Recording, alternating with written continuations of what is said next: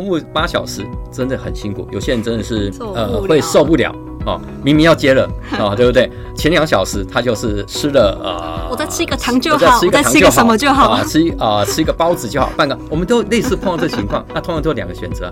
如果这个比较早接的，他就怎么讲，排到最后一台到，再等一次，这是一个情况，这么样。那第二个的话，如果他已经下台接，那没办法，有可能不好意思。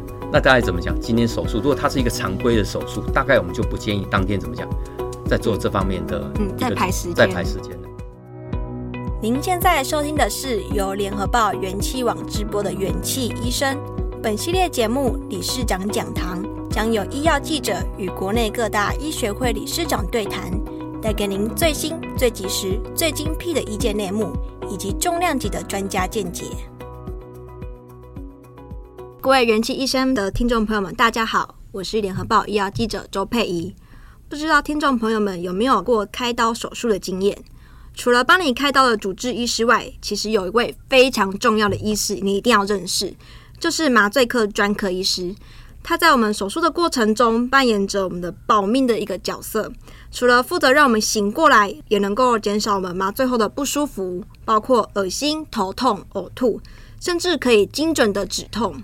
今天呢，我们就很荣幸邀请到台湾麻醉医学会理事长余黄平余医师，他同时也是长庚医院麻醉部以及长庚大学教授，而且理事长还在脸书成立了一个麻醉狂余黄平医师的粉丝团，内容都是从麻醉相关的故事带出知识等等，也会请理事长跟我们聊一聊这一块。首先，就让我们先欢迎余余黄平余理事长。呃，各位元气医生的观众朋友，大家好。我是台湾麻醉医学会理事长，同时也是呃林口长庚麻醉部以及长庚大学教授余王平医师。那个理事长好，我想很多人对于麻醉科医师在做什么事情可能不是很了解，大概只知道是让我们人就是睡着而已。但是光是睡着这件事情就很重要，所以想请理事长先跟我们说一下，麻醉科医师在手术中是扮演什么样的角色？我们说，一般的民众对麻醉科医师都扮演着哎、欸，让他安眠、镇静、睡着的一个角度。那我们在现在的一个医疗来讲，实际上都是一个分工的一个角色。嗯，手术医师一定会在他的一个啊，我们叫手术的呃方面，呃，做一个他的精细的一个怎么讲，做切除啦或各方面的一个操作。但麻醉医师只是要维持。这位呃，我们叫不管是病患或者本身要接受手术的人的本身怎么讲，整个过程中的一个心跳、血压、血压以及安眠、镇静各方面的一个情况。所以，我们用个比较通俗来讲的话，就是呃，麻醉呃手术医师是怎么样治病，而麻醉医师是保命。嗯，所以，维持其中麻醉医师的话，用个比较笼统的话来讲，他应该是扮演一个手术室的一个怎么讲守护者的一个角色。嗯嗯，好。那我们刚刚开头的时候，其实有提到理事长有成立粉丝团，名称你是有“麻醉狂”这三个字，对，感觉很有趣。那就想请问一下理事长，当初为什么取名会取这样子？是因为麻醉科医师在手术中常常遇到一些疯狂事吗？还是就是可以再请理事长跟我们分享一下这个有一点三万人的粉丝团呢？其实认识我人都知道，我应该不是一个疯狂的人。嗯，先讲一下为什么成立这一个粉丝团的初衷好了。嗯，哦，应该是在四五年前的时候，那时候因为我们麻醉医师都会跟病人做一些卫教，也会做一些自我介绍。嗯，所以我们常开玩笑，常讲的话，哎，我们有时候通常啦，大家对一些比如说呃年纪比较大的一群人，有时候会。呃，会称我们的哎麻醉师，麻醉师哦。我们常开玩笑，就是说你要惹一个麻醉科医师生气，最简单的方法就称他 麻醉师。哦哦，这类似的一个情况。那事实上，我们我想说啊，这个大概是存在我们的记忆中。大概比如说什么七八七十岁、八十岁，更更早会这样子。后来连续有一个月，我碰到有差不多呃十几岁、呃二十几岁，甚至三十岁的人都叫我麻醉师的时候，我就觉得说，哎，这可能不是一个我存在所谓的现象，只有在所谓的传统记忆中的一个情况。所以第一个，大家可能还是不知道这个特，呃，叫麻醉师这代表的一个意义。嗯，这第一个。那第二个的话，就是说，呃，我们常在呃很多医师会在他的医疗专业里面分享。那的确，就像您刚刚提问的，事实上在麻醉这个领域里面，哦，或许我们知道，或许有一些呃麻醉的情况，透过一些网间呃坊间的一些不管是报道，有介绍麻醉的一个呃里面过程或一个介绍，但是。比较少有一个针对一些所谓的呃，他在麻醉需要注意什么事项，以及麻醉里面到底他怎么讲，我们麻醉医师可以扮演什么角色。所以因此的话，怎么讲？我想说，因为本身我是做科研出身的啦，嗯，本身大概从这方面的经验的，呃，主治一次以后，应该都写一些期刊论文。那我想说，是不是可以用一个呃麻醉医师，这个医学中心麻醉医师的角度，面临我们一些所谓的，是否可以把我们的一些呃民众更加认识麻醉医师在开药房里面扮演的一个角色，以及啊，是否可以借由一些分享，让民众在搜寻一些相关的一些呃知识。我们特别是科普知识的话，有没有可以达到一个比较好的一个效果？当初就一个初衷，所以在四年多前就想说，呃，可不可以成立一个类似的一个呃，我们叫科普文章的一个专栏？那事实上那时候的话，大家认识我都知道，那时候可能讲，呃，我们在开玩笑，那时候的我是什么？既不要脸也无赖啊！为什么既不要脸？因为呢，既没有脸书，也没有赖啊。嗯，那时候是为了成立。粉丝团才创的，才才申请的一个粉丝的专页，是为了这样子才去申请我的 FB 的一个账号。那至于说，那在账号取了以后，当然可以写一些文章，发刊号文章。可是碰到一个问题啊，他你要写一个所谓的你的粉丝专业的一个名称。嗯，这时候当然有点难倒我了。哦，那也没有前例可循啊，因为没有科普文章啊。当然这时候怎么讲啊？我们要。内举不避亲呐，就像亲爱的家人，我们自己的呃，容呢呃，老婆以及女儿问一下，我应该取什么名字？那那他们觉得说，虽然你看起来不疯狂，但是你但是写狂的话，或许人家觉得会比较生动活泼一点。所以我们当天晚上就决定这个名字叫做麻醉狂，就是家人给的那个建议。所以这个是家人给的一个意见。那当然啦，你说这样子，实际上成立粉丝团，事实上，呃，我觉得本身呢，你说或许带给我们知道所谓的。呃，读者一些呃些许啊，一些知识，其实应该受用最多应该是我本人呐、啊。嗯，啊，本人因为可能从一个呃不是只相对来讲，不敢说不关心病人呐、啊，相对来讲比较专注在医疗的专业里面。好，好，对，这时候吧，我会反而。要养成一个很好，呃，不是不是很好，一个被迫养成一个习惯。当碰到一些呃讲的一些比较有趣的，不是有趣，就是一些比较特别的事情，我必须是要把它 memo 起来，要不然怎么讲？所以每一段文章，每段文章都是片刻的一个记忆，因为人的记忆都一段一段，所以反正养成我另外一个会把一些记忆怎么讲，把它抄下来写文章的一个情况。事实上，当然也有压力啊。我们常说说写期刊，我一年可能要写几篇就好，但是你看。如果写他的粉丝团，每个礼拜至少一开始我还可以写两篇，后来就不行，一个礼拜只能写 一篇。后来发现怎么讲，我可能出文章压力也没那么大，可是写这个压力的文章会更大，因为他讲讲不能太多几百个字，而且对不对？他有个插画，如果没有写完这个文章的话，根本不可能有插画。嗯，所以这方面怎么讲？我觉得，但人都是在压力中慢慢成长的啦。我觉得这还算是一个有趣跟有意义的事情呢。嗯嗯。好，那我也就是来问一下，就是不晓得说那个理事长在这个临床的经验中有没有遇过很疯狂的事情，或是说让您印象深刻的事？你说我在呃麻醉中间的话，呃，会有一些他的一些，应该说是很多的记忆连接在一起啊。嗯，我会觉得说人的生命真的是很比想象中的坚强。因为我们常，我们是一个医学中心呐、啊，我们会碰到各，呃，我们常会处理一些重症外伤的，像我前几天还处理一个，呃，应该说算是耕耘机受伤的，他手术经过了大概十几个小时，你可以想象被一个耕耘机一个大概中年人受伤以后，他的除了骨科、整形外科，还要考虑他本身的一些。所谓的输血，所以他血压事实上是需要很努力去维持的。嗯，我们看到被插上机受伤的，嗯，事实上我们也有碰到一些像是一些呃外劳，不管是一个截肢这方面的处理，所以我们常看到人的生命怎么讲，这是一个很我觉得蛮坚强，甚至说我们看到一些可能被送进来，他只是一个大呃车祸了大量的出血，腹部受伤，可能他脑部也出血了，粉崩腹部。也存在潜在的输血多发性的一个骨折，实际上在进来的时候，基本上是一个所谓急诊室抢救过来，甚至我们也看到了所谓的这种急诊室过来，必须怎么讲，在所谓的呃手术室台上，必须怎么讲，边边做所谓心脏呃，我们叫所谓体外循环复苏术，嗯，边推进开刀房的，实际上我们面临很多这方面的情况哦。那我们也看到生命，我们这是我们免呃本身处理的一个我们在重症医疗碰到一个病人。但为什么讲到我们看到所谓的呃坚强韧性的一面呢？因为我们看到这些病人常不是只有经过一次手术，他可能先把一些所谓致命的，比如说哎血管接好了，大器官破掉了接好了，到脑袋所谓的出血，他把它处理好了，但后续会慢慢处理他的一些骨科或其他方面接血管的一个问题。这时候怎么讲？我们就看看到，事实上我可能会麻醉他第二次，麻醉他第三次。当我看到他第二次、第三次的时候，他怎么讲？从一个完全呃几乎只有剩心跳、血压，完全不知道他的一个年轻人或中年人，到后面他可以跟我怎么讲回答？我觉得这个可以看到人性怎么样，真的是有很任性的那那一面。那我们也碰过这些情况，我们都会问得到说：“哎，那你知道当时到底发生什么事情？”我觉得人是一个真的是一个很特别的一个动物。我觉得真的是痛苦会过去啊。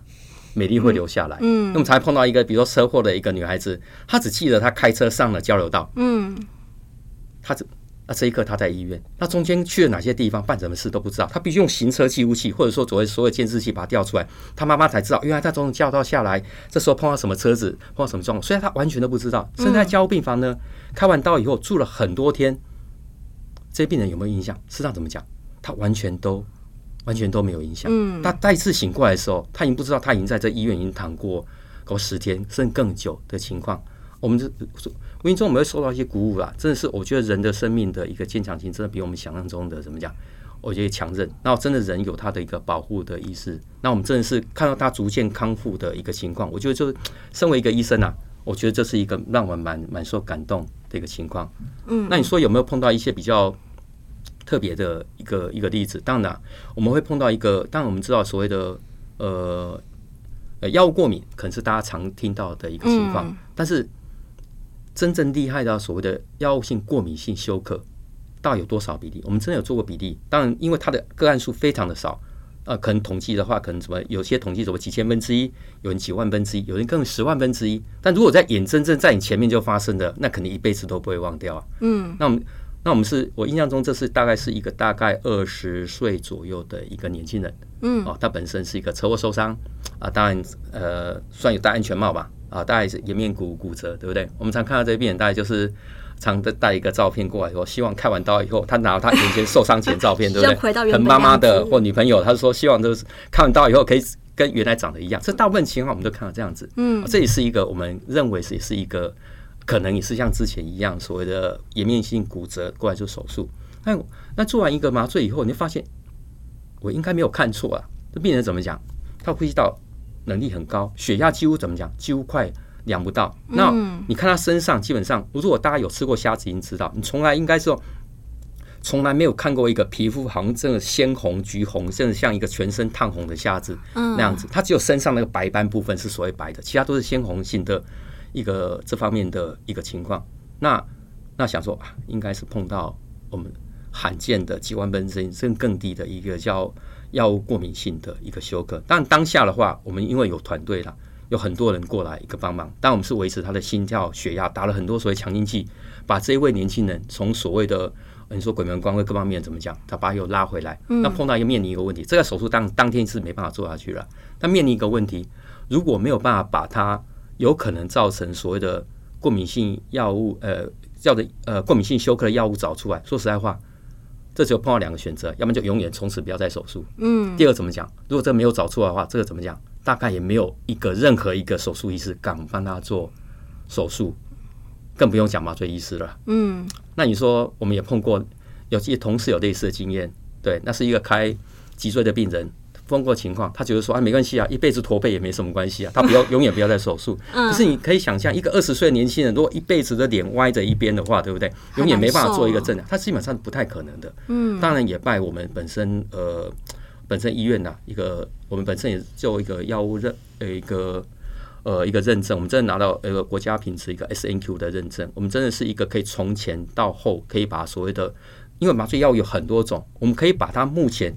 这一次的所有的药物拿来做一个筛选，甚至有可能就是说，它替代性的药物有哪些？那做一个什么？我们叫 screen，呃做一个筛选，那找出说哪些是真正有可能造成他这一次过敏的原因。过敏的原因，那我们怎么讲？我们也找出来了。当然，过了呃一段时间以后，他又进来一个手术。嗯，说实在话，我们要相信科学啊。但你想到说前一个病人在你手 麻麻麻醉中已经造成怎么样？几乎血压快没有。你 下次的话，还是这个病人在你前面的话，嗯，大家看起来虽然很简单，可是对临床医师压力大不大？大，当然是大。对，家属也都有心理准备，但是我们不要做心理准备，心理准备不是不是好的啊。我们只能讲，我们也是相信科学啊。嗯，那下啊，这一次真的是他也顺利的的完成这次手术。我想这一次是应该呃，是我印象中相对来讲是蛮呃，真的怎么讲，应该算是蛮记忆蛮深刻的。真的是碰到一个呃蛮鲜活的一个药物过敏性休克的一个例子啊。这样听理事长这样听起来，就是觉得生命真的是既脆弱到说很容易都受伤，可是也有又很强韧，可以马上就是经过说呃团队的照护之后是可以再恢复健康的。对，那但是刚刚都提到是说，好像大家在经历过麻醉，好像只是一下子的事情，不像说我们糖尿病啊、失智症、癌症这些疾病是长时间的影响，那病人很容易自然而然就聚在一起啊，关注这方面的讯息。对，那麻醉好像就不见得有这一群人有有办法这样子聚在一起。那不晓得，呃，理事长在进粉丝团上是不是有遇过像这方面的挑战？那或是说，您认为说哪些人其实应该也要关心麻醉呢？我想不是哪些人，我想应该都是任何人都应该关心麻醉的，哦，因为你都有这个风险。哦嗯，我想说，关心麻醉之前的话，嗯，事实上我们有做过一些问法，就像回到初中一样，就是说。如果你要走做一个所谓心脏外科的手术，你一定会努力去找一个这方面的所谓的开的最多的或者权威去做这方面手术，或者说骨科哪个关节，大家认为它是口碑比较好的。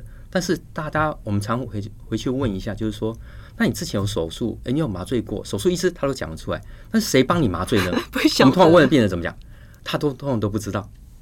那到底以前经历过什么麻醉也不知道。所以他回到最原始，我们刚才开玩笑说，呃，让一个麻醉医师生气最容易方法就叫他麻醉师嘛，对不对？甚至我们看房间的话，事实上，麻醉师事实上，事实上根本就不是医师啊，他只是一个有可能就是一个少数的一些护理人员从事一些比较像是一些医疗的一个行为啊，甚至有些房间他会用所谓的资深麻醉师来做一个相对来讲，比如说鱼目混珠啦，这时候实际上是对一些安全有很大的。一个怎么讲？疑虑对一一个疑虑，我们常开玩笑啊，就是说，但是我觉得说，现在的应该是是比以前时代好，因为现在很多不管是一些媒体、自媒体或网络，实际上是以前发达了。嗯，我们无形中我们说呼吁民众，当然说，哎，如果他的问法可以从谁帮我麻醉，哪位医师帮我麻醉，哪位麻醉医师帮我麻醉，哦，我想说这么讲，我觉得时代本身就会朝着慢慢这方面的呃一个进展，我相信这一天总是会到来的啦。嗯嗯。至于说，你说民众常会问到呃一些相关的一些问题，会跟他讲，是说你在麻醉前的话，应该要做一些所谓的准备。那准备的话，比如说不是说你这些病都完全不见了。我们知道说麻醉其实最大的一个风险来源，可能是所谓的共病症。嗯，因为你本身是因为呃这个手术，呃平常的话，呃你会这些共病共存，不管你有糖尿病、高血压、气喘哦，甚至一些所谓心脏相关的一些问题。来怎来怎么讲？那平常是一个呃，平常是一个日常生活的一个情况，但无形中手术是一个压力的一个情况，而且它需要一点时间。基本上在这段时间的话，它必须跟你的共病症所谓的共处，所以我们无形中会跟，如果这是一个我们分两个手术，就如果这个是一个常规的手术，意思说它有比较足够的时间做这方面的一个一个控管的话，我们都会鼓励病人呐、啊，或者希望病人就是说，大家把量血压控制好，气喘的状况。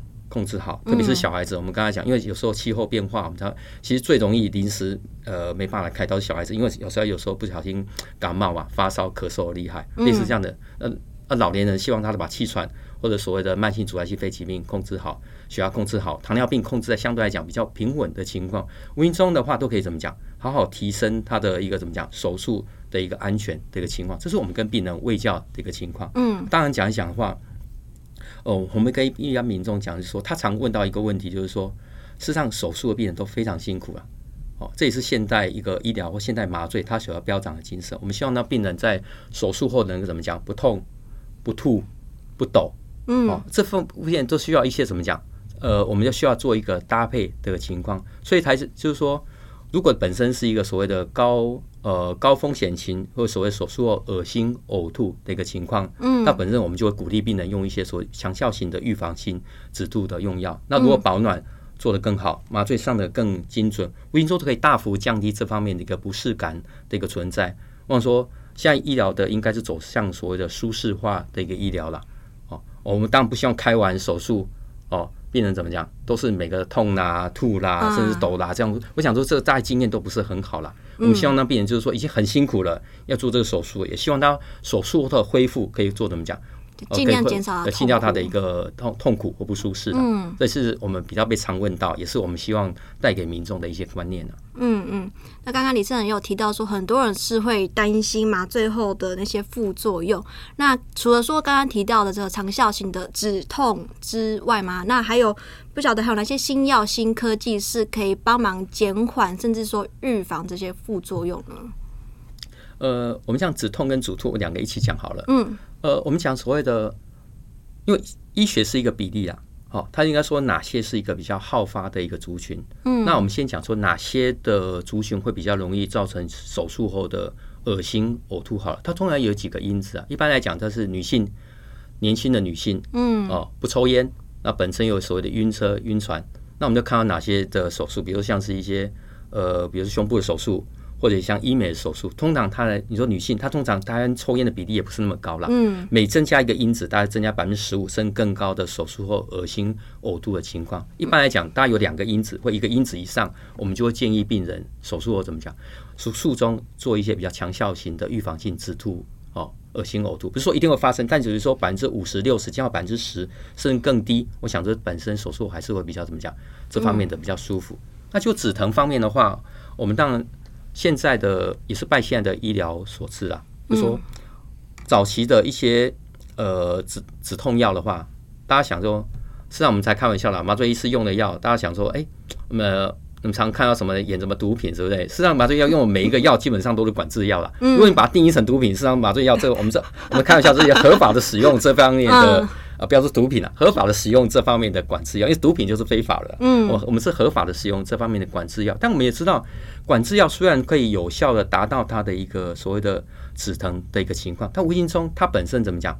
呃，比较它有某些的药物，虽然它止疼效果够，但是无形中伴随的一些所谓的副作用，相对来讲这样也是比较强的。常常看到病人有时候会痒，甚至会吐，甚至会晕。嗯，嗯哦，这方面是会比较辛苦的。所以无形中一些比较新型的药物或现代化药物，它无形中怎么讲，可以让他心跳血压更稳定，又可以大幅降低他所谓的。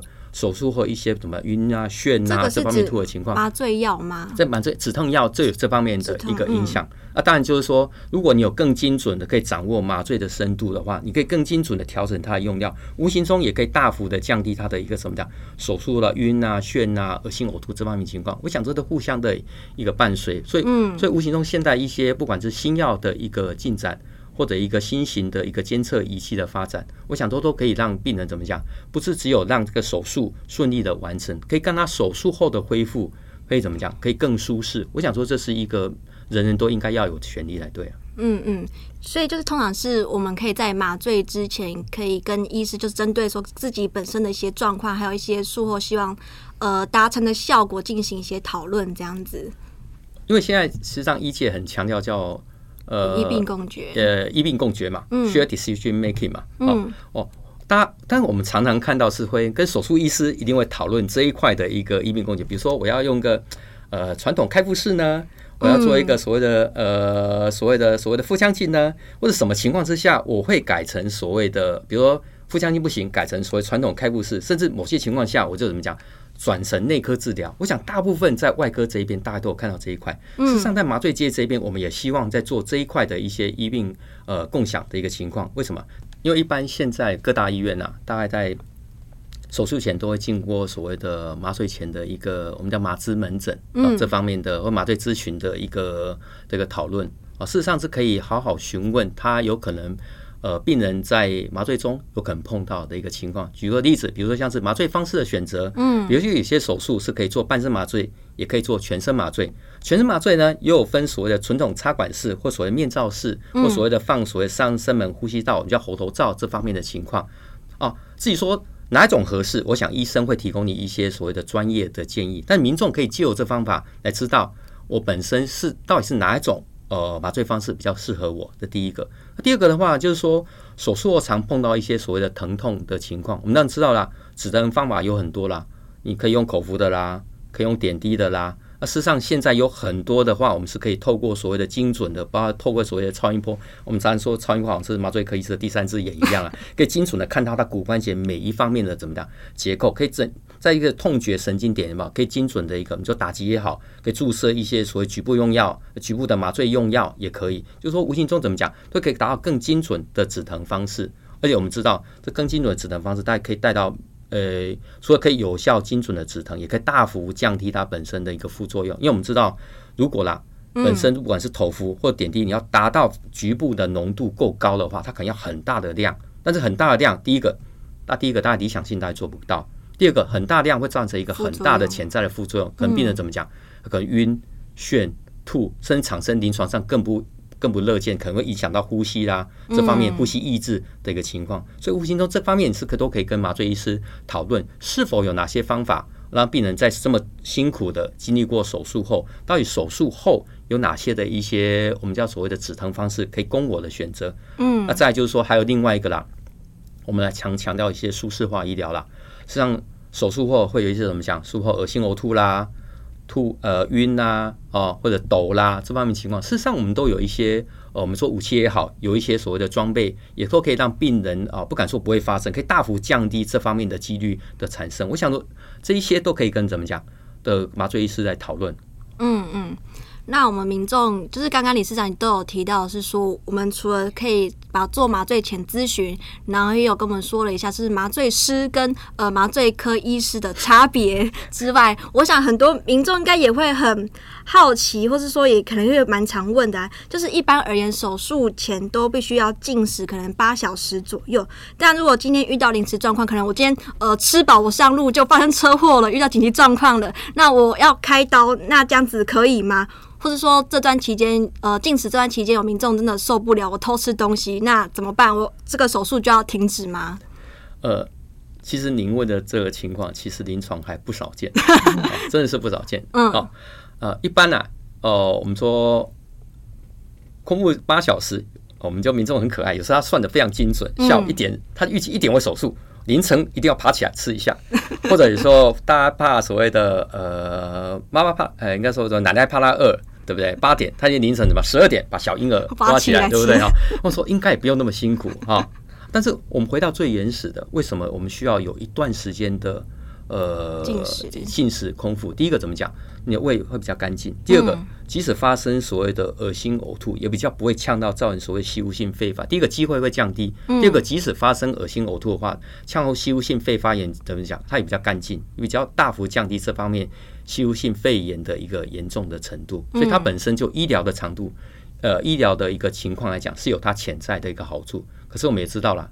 常是一个不可测，就像主持人刚才讲过的，嗯、有可能是一个紧急的，特别是这常规手术是做得到的啊、呃，但是很辛苦，有些人会等得更久，有八小时，有可能等到十小时、十二小时、甚至十六小时，这是很辛苦的啊、哦。但是我们常碰到是一个所谓的急诊刀紧急的手术，这时候就是一个呃风险的一个评估，就是说无形中，如果这病人是一个他才。呃，应该说刚吃完晚餐，不小心就不幸发生车祸，那做这方面手术的话，这会评估他本身手术的一个紧急性跟所谓的空腹的一个怎么讲平量性。举个例子，这手已经变变成是一个脑出血，没办法，他必须要手术的话，即使他空腹，我们也会怎么讲？这病人也要给他麻醉，这一定要做的。但是就必须跟家属讲，就是说他很有可能会比一般人高非常大的比例产生所谓的。呃，本身吸入性非发炎的一个风险性，当然有它的方法可以降低，但无形中这风险是一定的一个存在。我想说，是沟通是一定需要这方面的一个沟通的。嗯、哦，这一个。那第二个，就像您刚才讲的说，呃，真的很辛苦，有些人真的是呃会受不了哦，明明要接了哦，对不对？前两小时他就是。吃了呃，我再吃一个糖就好，我再吃一个什么就好啊？吃啊，吃一个包子就好，半个。我们都类似碰到这情况，那通常都有两个选择。如果这个比较早接的，他就怎么讲？排到最后一台刀，再等一次，这是一个情况。这么样。那第二个的话，如果他已经下台阶，那没办法，有可能不好意思，那大概怎么讲？今天手术，如果它是一个常规的手术，大概我们就不建议当天怎么讲，在做这方面的嗯，在排时间，在排时间的，可能一般来讲会建议他择期啊，在做这方面的手术了。嗯，那就是刚刚有提到说，其实需要进食，就是很看个人的忍受力。那不晓得说，在一般可能。中壮年还算健康的族群，可能做还好。那小婴儿啊，或者是说很年长的长辈，他们要做进食，或者说其他的配合，势必比较困难。那不晓得在麻醉这方面会怎么安排？哦，我想说不是麻醉安排，我想说医疗都是人性化的吧。嗯，好，我想说同样是饿肚子，我们可以想见啊，小孩子一定比较辛苦，嗯，长者一定会更辛苦。所以一个约定成熟了，就说一般来讲。越年越小的小孩，比如说几个月的一两个一两岁的，他怎么讲？应该会比较优先接。嗯，哦啊，如果你被接到所谓的下午，比如说有些人就说为什么都下午？哎，我呃，当然是很年轻健康的二十三二三十岁的一个青年人，那不行，有可能你饿的呃空腹时间会比一般人久。嗯，那当然长者也是一样。我们现在是一个所谓的健康老龄化的一个社会啊。哦，就像前面有讲过的，我们举，比如说像是一些本身就是一些高龄化，有可能比较面临的一个手术，比如像是一些脊椎的手术啦，或关节置换的，不管膝关节啦或髋关节置换手术，我们常在，如果我是本身在骨科区那边的话，碰到六十五岁，我就觉得今天哇，是我碰过最年轻的病人，都有可能是这种情况啊，所以无形中有可能我们长者可能讲，像比如说他八十岁有可能来换啊，八十五岁也有可能来换啊。九十岁也有可能来做这方面，因为现在现在不是只有考虑年纪的问题，是他本身的一个健康老化的一个，呃，我们叫健康老年人。无形中怎么讲？这些长者一般来讲，大家都会排在比较前面，哦，无形中会做这方面的考虑。意思说，小孩子的的房间、婴幼儿的房间可能逐渐长大，然后呃，老年的的话情况怎么讲？就这样。呃，越来越的嘛，越年轻。那再我们还有另外一个是，这是本身年纪的考量。事实上，我们刚才讲过，麻醉风险很多是来自共病，或者是共病症。所以无形中我们也会有一个情况，就是说，如果这病人算是我们叫 underline 共病症相对比较多的话，无形中也会在比较前面怎么讲？他安排这方面的手术。第一个人力比较充足，第二个相对来讲那一方面共病的手术，大家。在等更久的话，无形中也会影响他的本身的一个不舒适的一个感觉，嗯、所以我们是本身有年龄的考量，一些共病症这方面的考量的一个存在。嗯，那这样子听起来是听众朋友，如果是排下午的刀，也不用太太紧张，或是说觉得很很很累很烦，反正可能是比较健康的。我们不能说恭喜你啊，我们只能说辛苦你了。对，就是我们稍微忍耐一下，就是等到我们下午的刀。对，那今天李志老师跟我们分享了很多关于麻醉的大小。老师也分享了很多关于粉丝团的呃经营的层面的事情。最后就是李社长在麻醉医学领域这么久的时间，在手术啊或是检查的麻醉，有时候常常会被民众忽略。不晓得您最后有没有要再提醒民众哪些事情？呃，我想麻醉是一个专业的一个医疗了。好哦，我想民众都很关心自己的健康。好，好，我会我们会呼吁民众，就是说哦。除了问你的手术医师是谁以外，嗯，如果你可以多留心问一下，到底是麻醉哪位麻醉医师帮我麻醉，我想这方面应该是可以更保障各位，如果真的要进行手术或检查或者一些侵袭性处置的一个安全。嗯嗯，好，那听我们这一集，我们可以知道说，麻醉在手术或检查中是非常专业的一环。在手术中一定要了解帮自己麻醉的人是不是真的是麻醉科医师，然后有专业的麻醉科医师帮大家守护啊，可以让这个治疗的过程更安全或是更舒适。那如果说大家想知道更多更深的麻醉的大小事，也欢迎追踪我们那个理事长的麻醉狂余黄平医师粉丝团，里头有更多浅显易懂的内容。那我们元气医生下集再见，拜拜，拜拜。感谢各位收听。如果喜欢这集内容，您可以在元气网医生频道重听本集节目，并阅读精彩报道。也记得订阅我们，留下好评，或是留言告诉我们您的想法。